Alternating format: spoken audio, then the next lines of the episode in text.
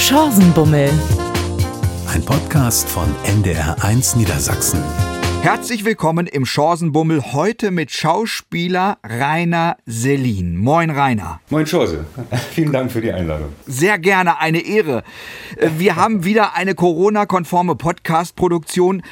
Du sitzt bei dir zu Hause. Wie ist es da gerade? Äh, ich bin jetzt ins Schlafzimmer gezogen wegen der Akustik. Ähm, hier ist es echt gemütlich. Ich habe ein paar Blumen hier stehen und gucke auf ein paar Bilder an meiner Wand von befreundeten Künstlern und äh, habe es mir gemütlich gemacht in einer Jogginghose und einem Sweatshirt. Zu Hause ist wo? Äh, in Berlin. Ich wohne in Berlin im Prenzlauer Berg. Ähm, jetzt schon, also ich bin nach Berlin gezogen seit äh, zwei, 1995, ja, 25, 26 Jahre in Berlin. Genau. Du bist ja in Celle geboren Mhm. und bist aber nicht von Celle nach Berlin, oder? Nee, von Celle bin ich äh, nach Bochum, also ins Ruhrgebiet und war da auf der Westfälischen Schauspielschule in Bochum und bin dann von der Schauspielschule, noch bevor ich eigentlich meinen Abschluss wirklich gemacht habe, äh, ans Schauspielhaus Bochum gewechselt. Die haben mir einen Vertrag angeboten und bin dann da sozusagen reingeflutscht ähm, und war dann fünf Jahre im Ensemble vom Schauspielhaus Bochum bis 95. Liebe Hörer, wenn ihr jetzt überlegt, Rainer Selin, wer könnte das sein? Gebt es einfach mal ein, googelt ihn. Ihr kennt ihn auf jeden Fall, weil äh, Rainer ist dauernd in unseren Wohnzimmern zu Hause, ständig im Fernsehen zu sehen. Das ist ja wirklich irre, dass man eure Namen eigentlich nicht kennt, aber ihr so vertraut seid. Ne? Ja, das stimmt. Das ist, ähm, das ist auch so. Man wird ja öfter mal angesprochen, gerade, und ich kriege das gar nicht so mit, weil ich selber nicht viel Fernsehen schaue, wenn wieder ein paar Sachen hintereinander ausgestrahlt worden sind, dass man angesprochen wird auf der Straße, aber natürlich weiß niemand, wie man heißt. Also, aber das ist, äh, das ist eigentlich auch ganz ich finde das für mich ganz gut, sobald man in die Kategorie kommt, wo alle deinen Namen wissen, kannst du auch schon nicht mehr so unbehelligt über die Straße laufen. Also, es hat auch einen Vorteil.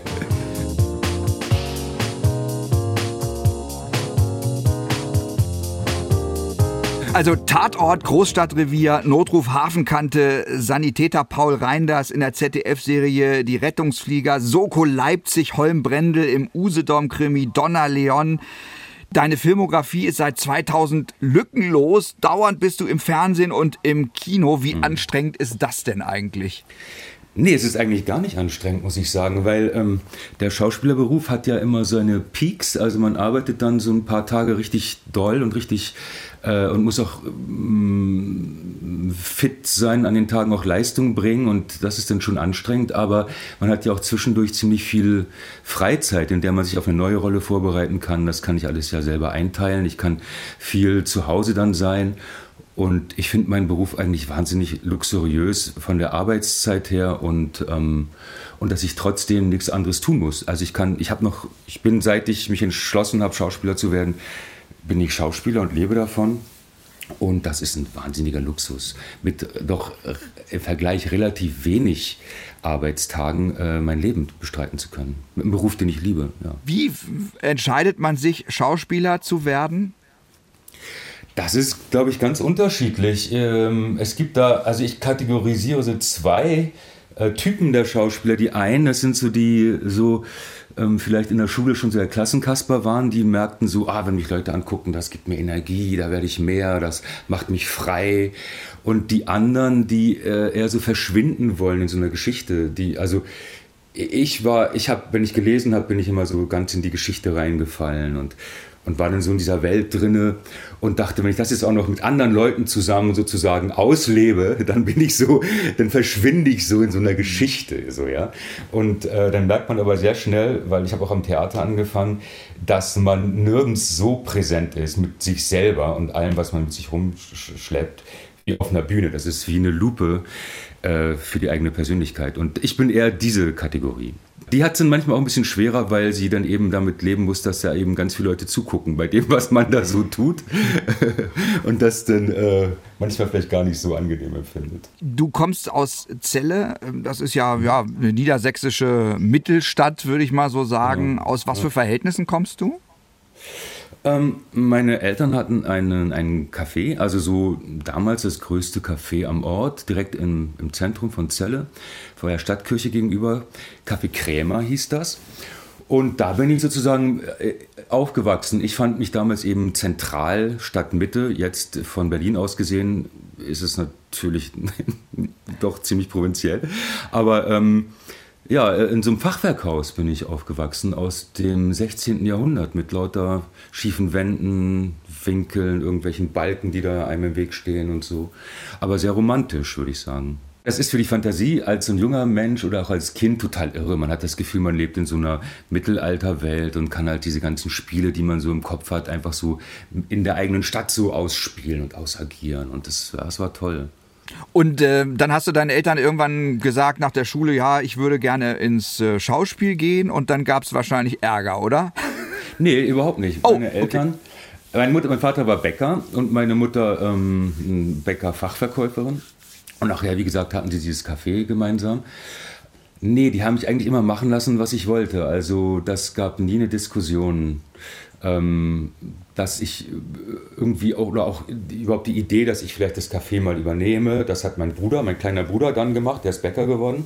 Äh, ich hatte immer, nee, die haben uns gelassen, was wir machen wollten, durften wir tun und äh, haben uns unterstützt dabei. Also mein Vater ist gestorben, als ich 18 war der, da war ich noch auf der Schule, aber meine Mutter äh, wollte, dass wir da uns frei bewegen und uns äh, so weit verwirklichen, wie es geht, ja.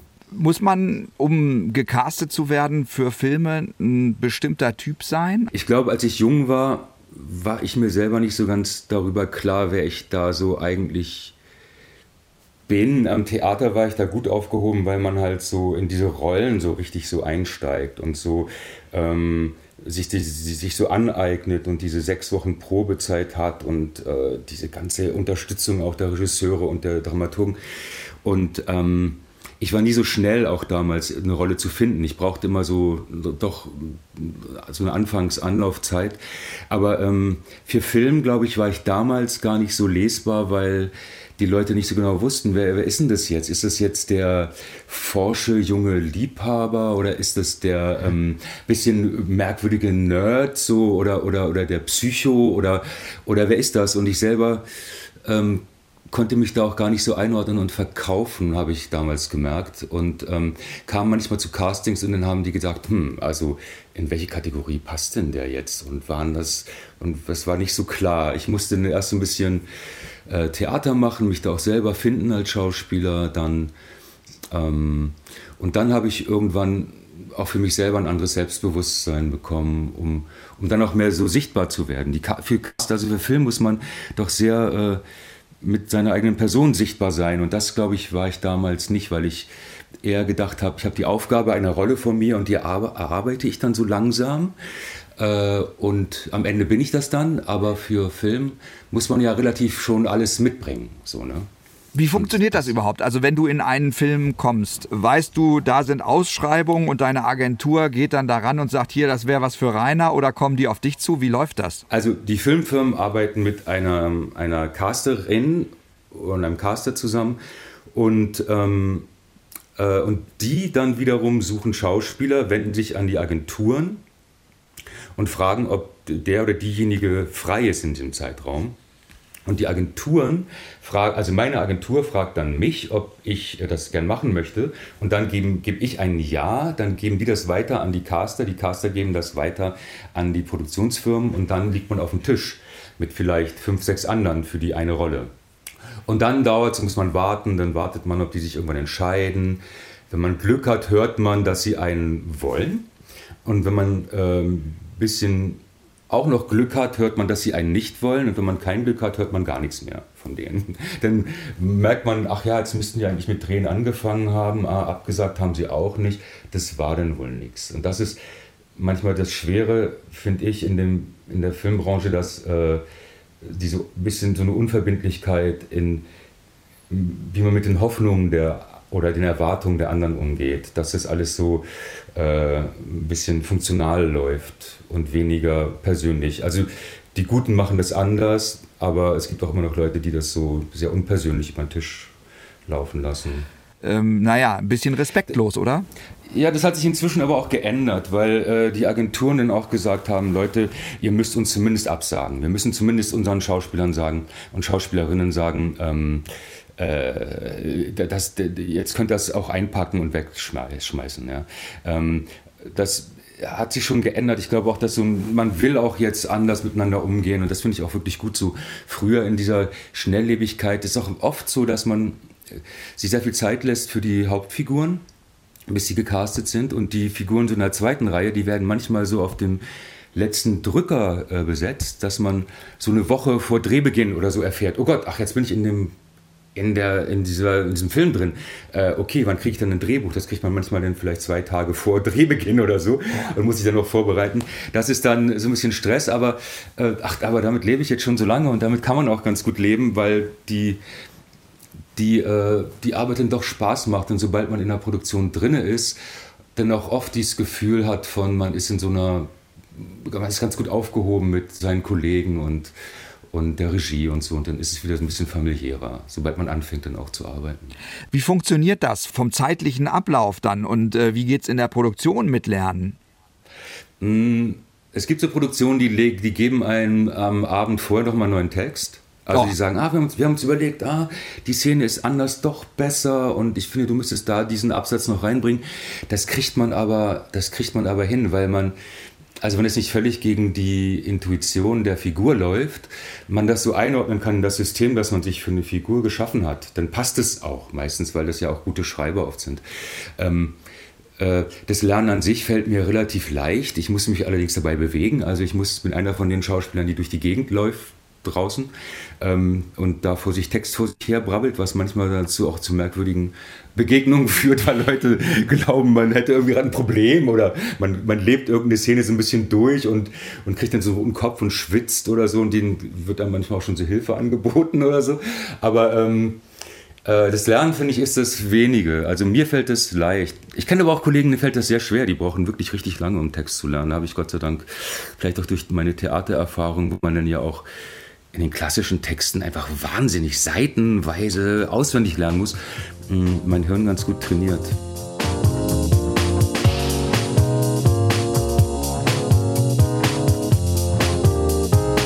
Du bist 57 Jahre, Rainer. Merkst du das Alter in deinem Kopf oder merkt man das gar nicht? ja, klar. Es wäre auch merkwürdig, wenn man es nicht mehr. Also sagen wir so, ich merke es nicht in, in der Leistungsfähigkeit von meinem Gedächtnis so. Bisher nicht, Gott sei Dank, toi, toi, toi. Aber ähm, was ich natürlich merke, ist, dass man bestimmte Dinge anders einordnet, dass man mit bestimmten Dingen anders umgeht, dass man so bestimmte Räume geschaffen hat in sich, die äh, die Dinge anders verarbeiten. Das finde ich aber nicht schlimm. Also ich finde, bisher ist das Älterwerden für mich eigentlich gut. Also mir gefällt das. Jetzt äh, ich, ich sehe das, ich, ich habe das manchmal so das Gefühl, das Schlimmste ist überstanden, ehrlich gesagt. Und jetzt, und jetzt kann man, jetzt kann man so sich nicht aufs Altersteil setzen, überhaupt nicht. Äh, aber, ähm, aber äh, man hat eine andere, zum Teil auch eine andere Ruhe mit Dingen umzugehen, weil man auch eigentlich viele Dinge schon erlebt hat und, und verarbeitet hat. Ja. Mhm. Und es werden ja aus allen Altersgruppen auch Schauspieler gesucht. Das heißt, es wird nicht der Fall sein, dass man irgendwann einen 57-Jährigen oder dann auch einen 65-Jährigen oder auch einen 70- oder 80-Jährigen nicht mehr braucht, sondern man braucht sie alle. Da fragt man meine weiblichen Kollegen, ob die das genauso sehen. Die haben es echt schwer. Also da habe ich echt mein Privileg als, als Mann in diesem Beruf ist enorm. Es gibt halt so eine Zeit bei Frauen, die immer sagen, okay, man ist denn jung oder man ist vielleicht bis Mitte 30, wird man besetzt und dann gibt es eine Zeit, da kommt erstmal wieder gar nichts, außer man ist ein Star. Und dann, wenn man wieder älter wird, darf man die Großmütter spielen, dann ist man aber auch vielleicht erst 55. Und ich merke, dass ich ja ganz oft äh, äh, Frauen an meine Seite bekomme, die meine, meine Partnerinnen sind, also Ehepartnerin oder Liebespartnerin, die sind dann 15 Jahre jünger als ich. Wo ich immer sage, ja, äh, wo habe ich die denn kennengelernt? Wir sollen jetzt 30 Jahre zusammen sein und wie alt war die denn dann? äh, äh, und also dieses Ungleichgewicht, das wird so gar nicht mehr hinterfragt. Das finde ich, find ich blöd. Auch so, ähm, dass die Körper aufgenommen werden. Ich als Mann dürfte dann auch ruhig meine Wampe haben und meine Haare fallen aus und ich habe graue Haare. Die Frau an meiner Seite, die äh, die sieht dann, die darf das alles nicht. Ja, bisher. Und das finde ich, ist auch ein Punkt, der sich echt, wäre schön, wenn sich das echt mal ändern würde. Und ich spreche das auch an, wenn ich sage, äh, aber wie, wie, wie, kommt das? Wieso sind, wie haben wir diesen Altersunterschied? Das ist doch unrealistisch. Wenn du gecastet wirst ähm, und Rollen bekommst, weißt du immer schon vorher, das ist genau meine Rolle, die werde ich kriegen. Ich weiß genau, die nehmen mich.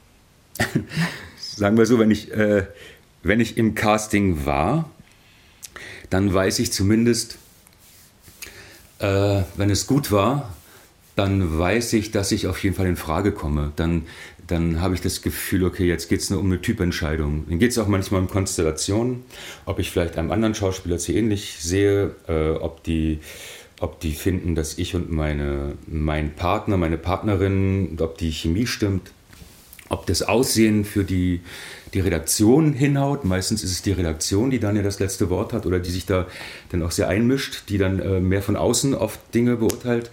Ähm, ich, es gab aber auch schon Castings. Jetzt habe ich gerade bin ich in einer Miniserie für die ARD, wo, ich, wo das Casting so toll lief und mit meiner Kollegin das so toll lief, wo ich dachte, also wenn ich das jetzt nicht kriege, dann weiß ich auch nicht. Und dann bekam ich es auch. Also ähm, man hat manchmal, man hat sich aber auch schon geirrt, wo ich, wo dann aber auch dann, dann auch vielleicht ein Regisseur anrief und sagt, eine Regisseurin anrief und sagte, ich weiß, es war ganz toll und ich hätte dich auch gern genommen, aber aus den und den Gründen ging es nicht. Also ähm, ja, das, man, kann, man kann halt ganz wenig machen, außer eine gute Leistung bringen. Also man kann selber eigentlich, man ist, ist sehr zur Passivität verdammt in diesem Beruf. Du sagst eben, wenn es gut war, äh, wann war denn was gut?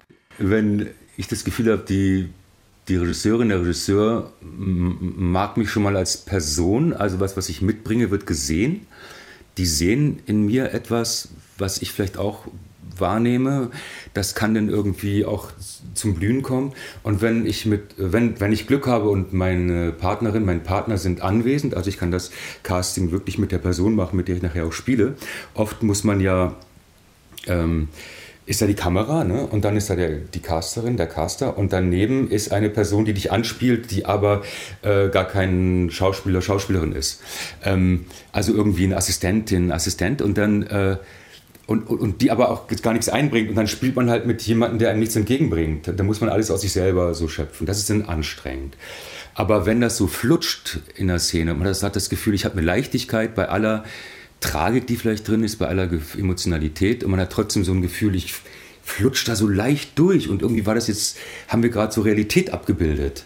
Äh, und ich habe das empfunden. Dann habe ich das Gefühl, es war gut. Also gar, gar nicht so große Ausschläge, sondern eher so ein Gefühl von, ja, das hat gerade was so Geerdetes gehabt. So. Dein Markenzeichen, ist das eigentlich dein roter Drei-Tage-Bart? Ich kann sein, ja. Ich mag mich von ihm einfach nicht mehr trennen. Ich habe jetzt keine Haare mehr auf dem Kopf. Ich brauche irgendwie so ein bisschen, ich will ein bisschen Haar. Ich brauche, ich mag diesen Bart einfach pri privat so gerne.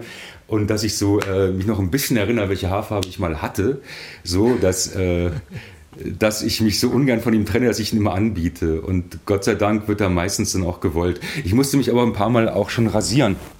Also auch, äh, ja, so, äh, ich hatte mal Glück mit, mit Ridley Scott zu drehen vor ein paar Jahren. Und da kam ich mit meinem Bart an und dann wurde der im Laufe der, dieses Vormittags, bis ich dann irgendwie am Set war, immer weniger. Erst so ein drei Tage Bart, nachher war ich ganz kahl. Meine Haare waren auch ganz weg. Und ich habe mich das erste Mal seit Jahren wieder gesehen, so ganz ohne Haare.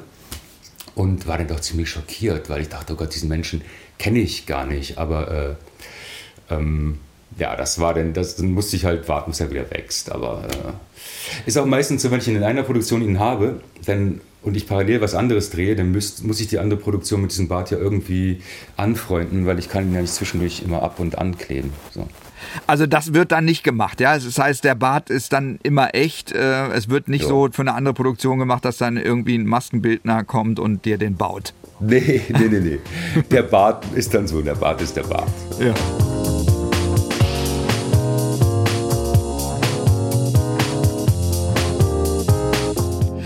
Ich finde es irgendwie irre. Ich weiß nicht, ich wenn ich dich sehe, bist du der Zwielichtige, den man nicht durchschaut? Naja, das, das bin ich gerne, sagen wir so. Also ich wurde vorher ganz, früher ganz oft für so, der so, so ein zugänglicher, der erstmal so zugänglich ist, so ein Mensch, den man glaubt, ah, den erkennt man, der ist irgendwie so sympathisch und so, der dann aber irgendwas mit sich trägt, das äh, ein Geheimnis, was sich dann offenbart, was dann doch irgendwie ähm, bisschen edgy ist und zwielichtig ist. Und das wäre für mich toll, diese Rollen, weil man natürlich was ganz anderes zu spielen hat.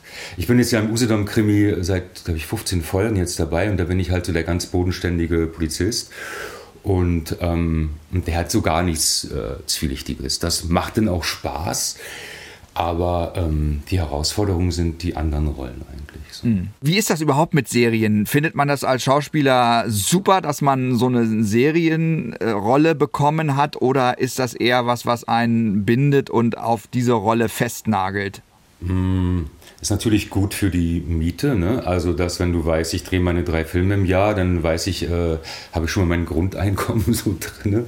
Äh, aber ähm, kommt echt auf die Serie an. Also ich, ich fahre zum Beispiel echt gern nach Usedom. Ich mag mein Team sehr, ich mag meine Kollegen sehr und wir verstehen uns gut. Und ähm, das ist dann so ein bisschen so ein Spaziergang. Es macht dann irgendwie Spaß. Man ist da draußen in der Natur. Das ist halt ein spezielles Umfeld. Es gab andere Serien, wo ich nicht glücklich war und wo ich auch dann ähm, auch schnell wieder raus wollte, weil ich auch gemerkt habe, dieses Format kann ich nicht wirklich bedienen. Das, da bin ich nicht gut drin. Und wenn ich das jetzt länger machen würde, als ich es mache, ähm, müsste ich mich so verbiegen und, und würde, würde meinen Spaß verlieren. Und da musste ich dann noch schnell wieder raus. So. Es gibt ja viele, die dann Tatortkommissar sind und das machen die jahrelang und ja. machen dann nur das und haben wahrscheinlich dann aber Schwierigkeiten, woanders reinzukommen. Kann das passieren? Ja, andererseits hast du als Tatortkommissar, ist ja so ein bisschen der Ritterschlag, ne? Tatortkommissar, da bist du schon echt, da, da, da bist du einer von den ganz Tollen und so, was ja auch oft stimmt. Und, ähm, und die Leute, die es jetzt nur noch machen, äh, gibt ja, viele machen ja auch, auch, auch nebenbei noch andere Sachen, aber die es nur noch machen, haben natürlich dann aber auch wahnsinnig viel Einfluss äh, auf ihre Figur und auf die Geschichten. Also deine, sagen wir so, dein Mitspracherecht bei diesen Produktionen steigt natürlich dann auch und du kannst äh, Ideen einbringen, du kannst der Figur eine Geschichte geben, die dich auch noch interessiert. Du kannst ganz lange horizontal also erzählen, du kannst deine, hm, wie so eine Serie, so eine Geschichte weiter erzählen und nicht immer nur so Fälle. Das hat auch was für sich, aber ähm, kommt wirklich drauf, kommt wirklich total drauf an. Ich glaube, mit Tatort tut man sich nichts Schlechtes als Schauspieler überhaupt nicht. Das ist wirklich ein Ritterschlag. Also mit anderen Worten, wenn das Telefon klingelt, bist du dabei, dann sagst du ja. ja, dann sage ich auf jeden Fall ja. Schön wäre es, ja. Ich habe noch mal eine Frage zu Corona. Äh, jetzt mhm. ist es ja so im Fernsehen, wenn ich Fernsehen sehe, ich habe das Gefühl, es gibt Corona gar nicht. Im Fernsehen sieht man davon gar nichts. Keiner hat eine Maske mhm. auf, gar nichts. Mhm. Was ist mhm. da? Na, ich glaube, ich glaube die, äh, die Tragödie der Pandemie, die wäre schon filmisch erzählbar, nur die Ästhetik der Pandemie ist halt sowas von unfilmisch. Du kannst halt nicht ständig Leute mit Masken aufeinandertreffen lassen. Oder äh, das geht halt nicht. Du kannst ja nicht immer nur Augen sehen. Du willst ja ein Gesicht sehen. Du musst ja äh, ähm, wie willst du Dinge erzählen, wo Leute immer anderthalb Meter voneinander entfernt stehen?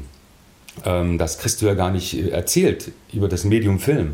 Ich glaube, es liegt wirklich zum Teil daran, erstmal, dass man auch hofft, dass es bald vorbei ist und dass dann natürlich alle Geschichten, die mit Corona-Maßnahmen, sage ich jetzt mal, Ästhetik gefilmt werden, dann sofort gedatet sind, also man dieser Zeit zuschreibt und das vielleicht dann irgendwann uninteressant ist.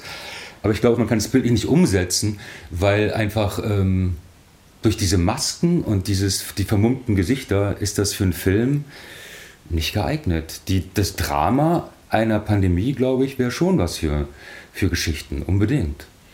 Witzig ist, finde ich, wenn man einen Film sieht und dann sieht man, wie Leute sich begrüßen, sich umarmen, dann denkt man immer, nein, macht ja, es nicht, so. wir dürfen ja. es doch gar nicht. Ja, ja, es ist auch so.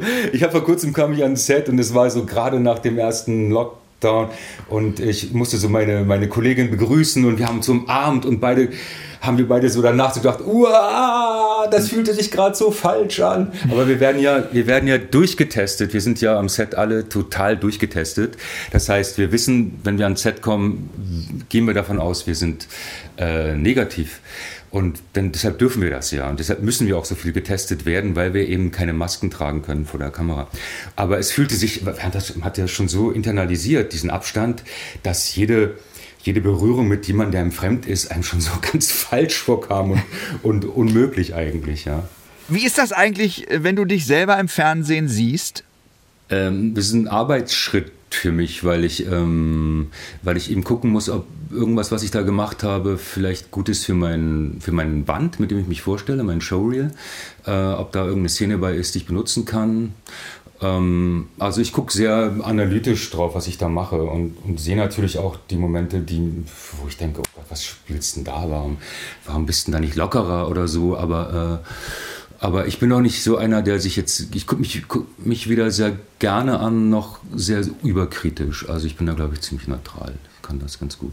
Bei mir ist es so, dass ich, wenn ich jetzt zum Beispiel den Podcast selber im Radio höre, dass ich dann total in Stress komme und äh, hoffe, oh, hat er jetzt gleich die nächste Frage parat? Aber es ist ja schon alles drauf auf dem Band. genau, kannst ja nichts mehr machen. Ist beim Film genau das Gleiche.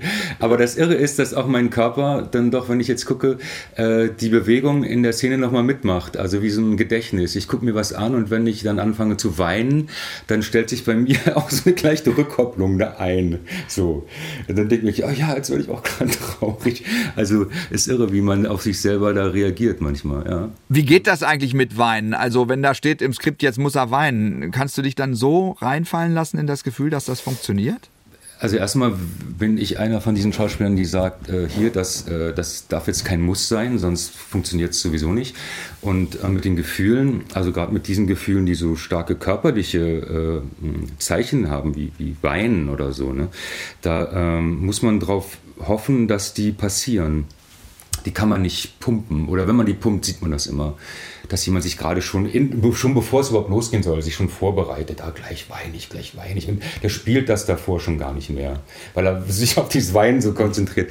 Also am besten, man bereitet sich inhaltlich so vor, dass man dann überrascht ist, wenn dieser, dieser Satz fällt oder dass, wenn einem dieser Satz entgegenkommt, dass man die Geschichte so parat hat, dass man selber über, überrascht ist von dem, dass das auf einmal ein Gefühl kommt. So, ne? Dass man das so nicht äh, herstellen muss, dass man einfach weiterspielen möchte, weil man will ja als Person nicht weinen, eigentlich. Als Schauspieler will man denn, sollte man denn auch nicht weinen wollen, aber es müsste einem passieren. Das wäre das Schöne. Wenn es funktioniert hat, also wenn man dann weint, dann denkt man dann eigentlich, geil, es hat funktioniert, ja. ich weine. Ja, man denkt das schon irgendwie, weil man doch nicht ganz frei ist von dem, dass man funktionieren will. So, aber äh, ja, das stimmt. Und es hat dann ja auch meistens was Befreiendes oder so. Aber ähm, es ist mir aber auch schon mal passiert, dass ich so eine Szene in so einem eher so ein bisschen seichteren Film dann wirklich, ich war ganz begeistert von mir, weil äh, meine, in dem Film starb meine Mutter und ich wollte das gar nicht. Und dann, dann kam so ein Bild und ich heulte los. So. Und äh, dann meinte der Regisseur, ja, das war jetzt ganz toll und ganz stark, aber das können wir echt nicht nehmen, das war jetzt zu intensiv. Und dann denke ich so, okay, also äh, okay, man kann es also auch in die Richtung falsch machen. Ja. Aber äh, Gefühle darstellen und ein gefühliger Typ sein, das ist Grundvoraussetzung für diesen Job, sonst geht es nicht, ne? Ich glaube schon, ja. Man, und selbst wenn man jemanden spielt, der ganz kalt ist und ganz eiskalt ist, dann hat das einen Grund, warum der eiskalt ist. Also dann muss man echt wissen, warum der diese bestimmten Gefühle nicht haben will und warum die vielleicht überwältigend sind und er deshalb so gefühlskalt rüberkommt. Und wenn man das nicht hat, äh, dann, ähm, dann macht man nur Gesten sozusagen und dann ist es uninteressant. Und das wissen eigentlich alle guten dass man immer den Punkt des Schmerzes irgendwo haben muss, weil sonst ist auch die Kälte uninteressant.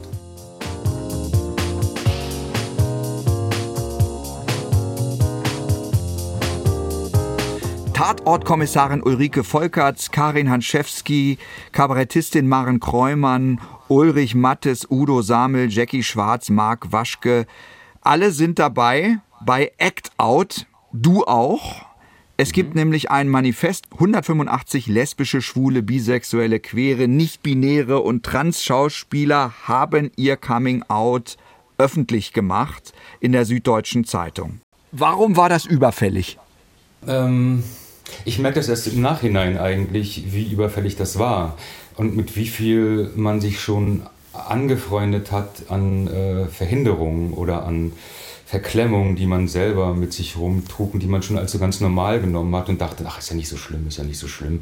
Ja, dann äh, hältst du ihm da deine Klappe und da sagst du ihm auch nichts und, und so. Und jetzt merke ich im Nachhinein, wo ich auch eben die Geschichten der anderen höre, und natürlich kenne ich viele von den Leuten äh, privat, also mit einigen bin ich auch befreundet und ähm, Äh, und man hat immer sich so Geschichten erzählt, ähm, die man erlebt hat und dachte immer, naja, so ist es halt. Und jetzt, ähm, als Godehard mich anrief, mit dem ich auch schon ganz lange befreundet bin. Godehard Giese. Mhm. Godehard Giese, genau, der mit äh, Karin Hanczewski zusammen dieses ins Leben gerufen hat, schon vor über einem Jahr. Und er mich ziemlich früh anrief und meinte, können wir uns treffen, wir haben da was vor. Und ich kam und erzählte mir das und ich dachte, aha, äh, aha, ähm, ja, muss ich erstmal selber rumkramen in meiner Geschichte, ob ich da irgendwie überhaupt Geschichten finde. Und aber Godard hat das so, so hm, leidenschaftlich und auch überzeugend gepitcht für mich, also, also mir rübergebracht, hm, dass ich sofort wusste, ja klar, das, da bin ich dabei, natürlich bin ich dabei. Wenn ich da gefragt werde, da äh, sage ich natürlich nicht nein. Und erstens sollten es nur fünf, sollten zuerst nur 50 Leute, war das Ziel. Wenn man die hat, kommt man raus. Jetzt sind es 185. Und das ist ja auch nur die Spitze des Eisberges. Also allein ich habe äh, fünf Leute angesprochen, die nicht mitgemacht haben. Mhm. Ja, also das ist ja, das ist ja nicht, das sind ja nicht alle so sondern das sind die, die sagten, ja, ich, ich mache das gerne. Ähm, es gibt da verschiedene Ebenen. Einmal die persönliche Ebene, dass man eben doch so eine Angst internalisiert hat am Set. Was ist, wenn ich mich jetzt als, äh, als Homosexueller oute mit meinen Kollegen, die, mit denen ich gleich eine intime Szene spiele und indem ich gleich eine Familienszene spiele oder eine, eine, eine Freundschaftsszene spiele und auf einmal ähm, kommt vielleicht eine, könnte eine Beklommenheit aufkommen, wenn ich über meinen Freund rede. Man nimmt so vorweg, dass auf der anderen Seite vielleicht irgendwas an Homophobie ausgelöst werden könnte, was dann die Arbeit schwer macht. Und allein das ist schon ein Grund, ähm, das mal aus der Welt zu schaffen. Dass ich merkte, wenn es so Gespräche gab, äh, wo Leute über ihre, ihre Partnerschaften reden den letzten Urlaub, dass ich dann gezögert habe, über meinen letzten Urlaub mit meinem Freund zu reden und einfach mich aus dem Gespräch ausgeklinkt habe oder weggegangen bin oder bestimmte Themen gemieden habe. Und, und damit hatte man sich schon so angefreundet und das ist aber irgendwie bitter, sich damit anzufreunden.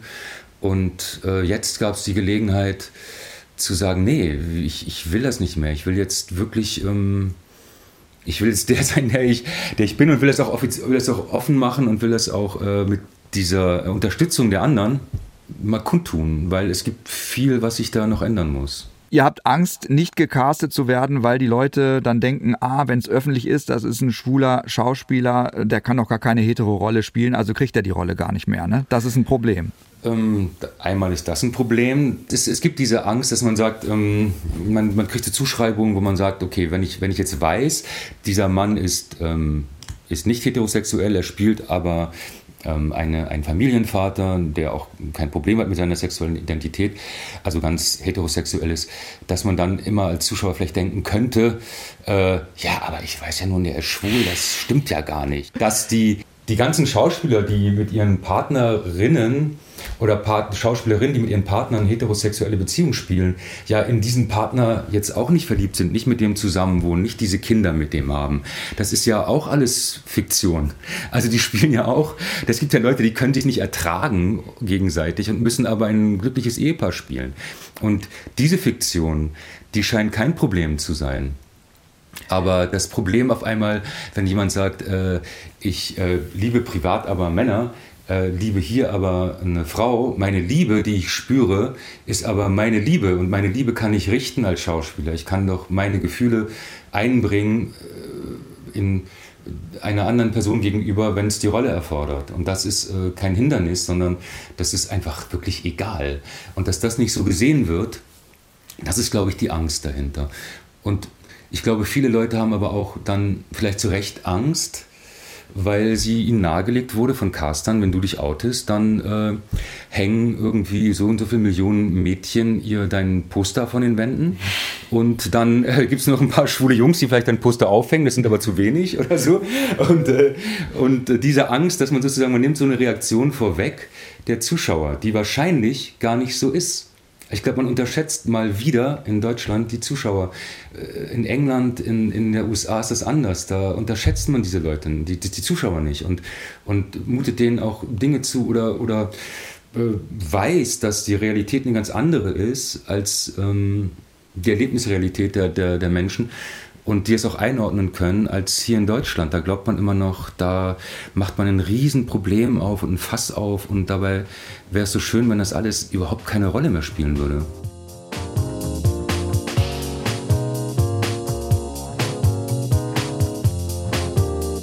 Didi Hallervorden hat gesagt, ja, jetzt äh, kommt ihr da mit eurem Manifest und aber ich meine, jeder ist wie er ist, da muss man auch gar nicht groß drüber reden. Was sagst du dazu? Ja, die Dieter Hallervorden macht, glaube ich, bestimmte Erfahrungen einfach nicht, die wir alle gemacht haben. Ja. Ich finde das ein bisschen schwach, ähm, dass die Leute, die, die nicht diese Erfahrungen machen, die nicht dieser Gruppe zugehören, ähm, die Meinungshoheit haben wollen über die Erfahrungen, die wir machen und sagen, ja, dann heult doch nicht rum. Äh, was so schlimm kann das ja nicht sein. Es ist auch nicht so schlimm, wie äh, ein Schwuler in Uganda oder Nigeria zu sein oder sogar in Polen oder in, in, der, in äh, äh, Ungarn oder in, in, in, in Russland. Die haben es richtig, richtig schwer. Mhm. Wir haben hier eine relativ offene äh, Gesellschaft und wir können hier viel freier leben als in diesen Staaten. Trotzdem wird jeden Tag in Berlin noch eine queere Person aufgemischt und kriegt dann auf den Hut und wird äh, verkloppt, weil sie queer rüberkommt. Äh, die, die Kriminalität und die Brutalität über, gegenüber queeren Menschen ist in den letzten Jahren gestiegen. An den Schulen werden junge Menschen gemobbt, weil sie queer sind. Ähm, von ihren Mitschülern. Und es gibt so viel zu tun und die Richtung, die gerade ein, die, die Gesellschaft gerade einschlägt, geht in die reaktionäre Richtung und nicht in die äh, liberale Richtung, offenere Richtung. Was ich in, in meiner Hippie-Seele, ja, immer dachte, das kann doch nicht sein, dass es diese Rückschläge gibt. Aber leider müssen wir sagen, es ist so. Und, und wir als sichtbare Menschen, die ja, die ja ähm, von vielen Menschen gesehen werden, dass wir jetzt sagen, ja, wir sind äh, nicht äh, heterosexuell, wir sind queer. Ähm, ich finde es ganz wichtig, äh, einmal auch als Vorbildfunktion, weil ich hätte gern sowas gewusst, als ich 16 in Zelle war oder 15 hätte ich gerne, hätte, hätte ich dieses Manifest mit 16 gesehen. Es hätte in meinem Leben sehr, sehr viel bewirkt. Also sehr viel. Ich hätte vielleicht ein viel früheres Coming-out gehabt. Ich hätte mm, eine Fantasie gehabt für mein Leben, wie das sein könnte, was ich damals noch nicht so hatte ähm, als ich wusste, ich bin schwul und, und wusste aber nicht, wo das hingeht. Und solche Vorbildfunktion ist erstmal extrem wichtig. Die haben wir nun mal, die haben Sportler auch. Und als die Sportler jetzt mit, diesem, mit dieser Solidaritätsbekundung rauskamen, da habe ich echt Rotz und Wasser geheult, weil ich fand das echt stark, dass die Leute sagten, äh, du kannst auf mich zählen, wenn du rauskommst als Fußballer, ja. Äh, was diese elf Freunde das Magazin gemacht hat, das fand ich, ja, also der nächste Schritt sind jetzt vielleicht die Sportler und dann, weiß nicht, die Lehrer, keine Ahnung. Mhm. Ja. Und die Reaktionen aus den Medien waren eigentlich gut, oder? Positiv? Ja, die war eigentlich total positiv, die Resonanz. Also wirklich viel Unterstützung haben wir erfahren. Und auch Verständnis. Es gab natürlich auch so ein paar äh, Stimmen, die äh, nicht verstanden, was es soll, die sich ja irgendwie auch ein bisschen despektierlich geäußert haben, warum wir uns so in den Vordergrund drängen und dass es doch ganz andere Probleme gäbe und Identität nicht alles ist und das irgendwie auch, äh, finde ich, in den falschen Hals bekommen haben. Weil wenn man die Gesellschaft, äh, wenn man sich auf, sozusagen, man will die Gesellschaft äh, verändern und ein, muss man doch erstmal alle ins Boot holen. Und alle, die sich nicht gesehen fühlen, dürfen sagen, ich fühle mich nicht gesehen. Ich finde, ich habe nicht die gleichen Rechte wie ein anderer, weil ich empfinde das jeden Tag, dass ich die nicht habe. Bei mir gibt es eine Angst. Wenn ich, wenn ich äh, als schwuler Mann durch den Park gehe und Händchen halte mit meinem Freund, gibt es immer eine Angst, die ein heterosexuelles Paar wahrscheinlich nicht hat. Es gibt das, das ist in einem drin, das hat was mit der Gesellschaft zu tun und damit wird das Persönliche politisch und äh, ist nicht mehr etwas, wo man sagt, ähm, ja, ich, ich, ich will Aufmerksamkeit haben. Es ist eine politische Aktion, die sich auch solidarisiert mit anderen ausgegrenzten Minderheiten. Ich finde die Aktion richtig super. Hat es kurzfristig schon irgendwas genutzt oder verbessert? Konntest du schon einen Vorteil spüren? Ähm, es hat in mir persönlich echt was verändert, als ich überdenke so ein paar Dinge bei mir. Ich merke, ich komme entspannter ans Set. Es gab vielleicht so drei, vier Reaktionen, wenn ich ans Set kam, die gesagt haben, kurz nach der Veröffentlichung, die meinten, wow, wow, Rainer, super, ich finde es geil, ich bin ganz stolz. Und, aber letztendlich wurde darüber gar nicht mehr geredet, also in meinem Arbeitsumfeld jetzt nicht. Es gab aber natürlich echt ganz schön viel, also es hat jetzt größere Kreise gezogen, als ich dachte, weil natürlich auch einige Leute sich da aus dem Fenster, also Kritiker sich aus dem Fenster gehängt haben, die jetzt einen auf den Deckel bekommen haben. Jetzt hat die SPD auf einmal ein internes Problem mit Queerfeindlichkeit, weil Gesine Schwan und Wolfgang Thierse sich äh, da kritisch geäußert haben und die diskutieren gerade heftig. Also das ganze Ding hat jetzt schon, finde ich, einen mega Impact, den ich so gar nicht erwartet hatte. Mhm.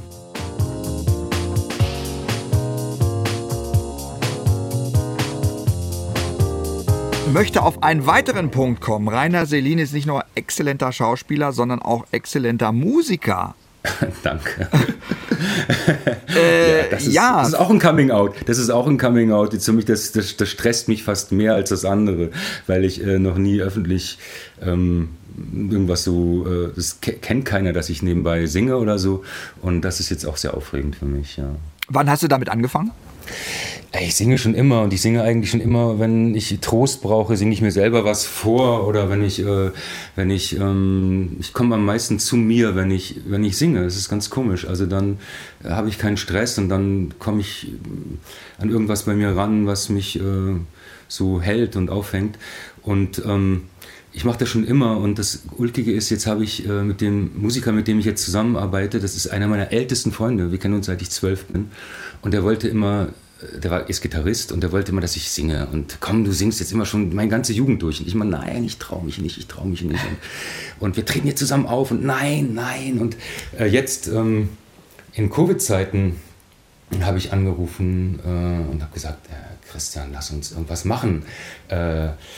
Äh, ich weiß nicht, wie es mit der Arbeit aussieht und so. Und ich will das jetzt tun, haben uns getroffen und dann ging das, flutschte das so, dass wir in relativ kurzer Zeit so ein paar Lieder aufgenommen haben, ähm, die ich alle nicht geschrieben habe. Das sind alles äh, Traditionals, also englische, Englisch aus dem englischsprachigen Raum, so Art Volkslieder, die wir neu arrangiert haben aber an denen ich schon ganz lange hänge, seit ich Kind bin eigentlich so. Und ähm, jetzt endlich hat sich so ein Traum erfüllt, eigentlich nur für uns. Und dadurch, dass du jetzt fragst, äh, äh, spielen wir das jetzt mal vor und das finde ich ganz aufregend. Ja. Wir hören jetzt einen Song, der heißt Weeping.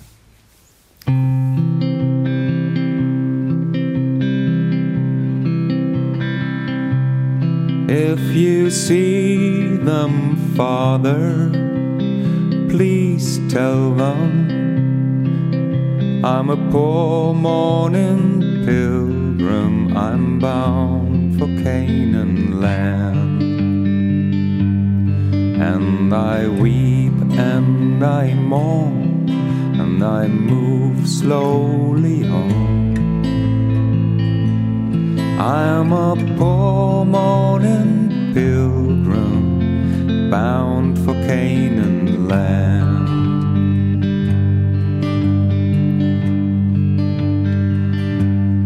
If you see them, sister. Please tell them I'm a poor morning pilgrim. I'm bound for Canaan land. And I weep and I mourn and I move slowly on. I'm a poor Bound for Canaan land.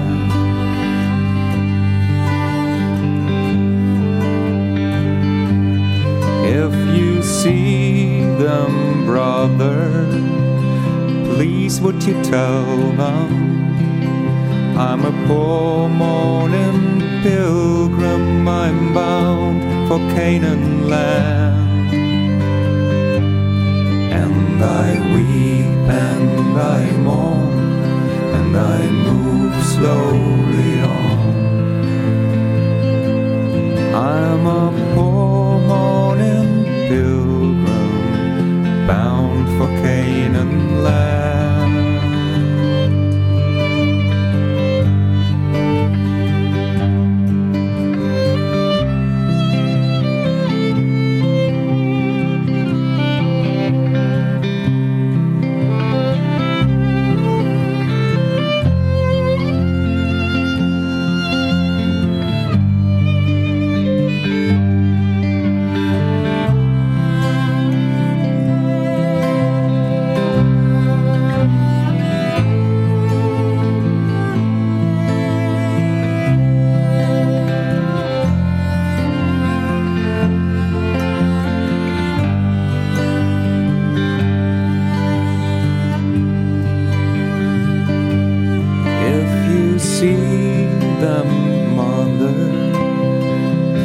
just tell them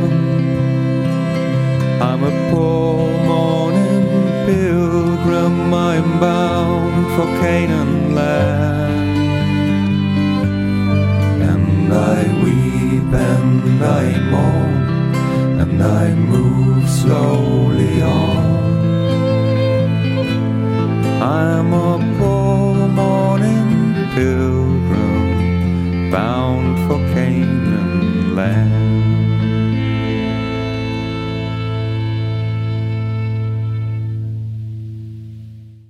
Sensationell.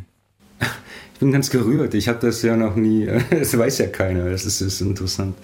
Ja, schön. Also ich finde, das ist für mich gerade das Schönste in meinem Leben, muss ich sagen. Dieses, das, dieses, da möchte ich auch gerne weitermachen. Solltest du. Alles nickt hinter der Scheibe, ja. danke, danke, das freut mich total.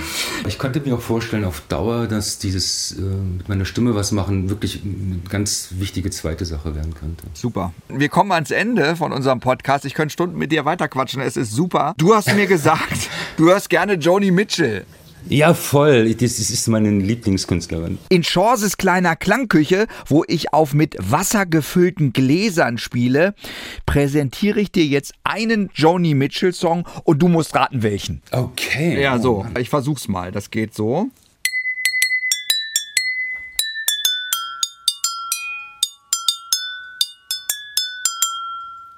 Geil. So, jetzt. Ja, geil, super. ja, klar weiß ich das. Was ist es? Ja. Don't it always seem to go that we don't know what we got till it's gone? They paved paradise, put up a parking lot. Alter, du kannst es sogar singen. Wir versuchen es mal zusammen. Äh, drei, vier und. Don't it always seem to go that we don't know what we've got till it's gone? They paved paradise, put up a parking lot. It always to go that you don't know what you've got till it's gone? They paradise, put up a parking lot. They paradise, put up a parking lot. They paradise, put up a parking lot. Chance. Toll. Danke. Dir alles Gute für die Zukunft. Bleib gesund und weiter fette Rollen. Danke, Chance. Das war eine schöne Zeit mit dir. Chancenbummel. Ein Podcast von NDR1 Niedersachsen.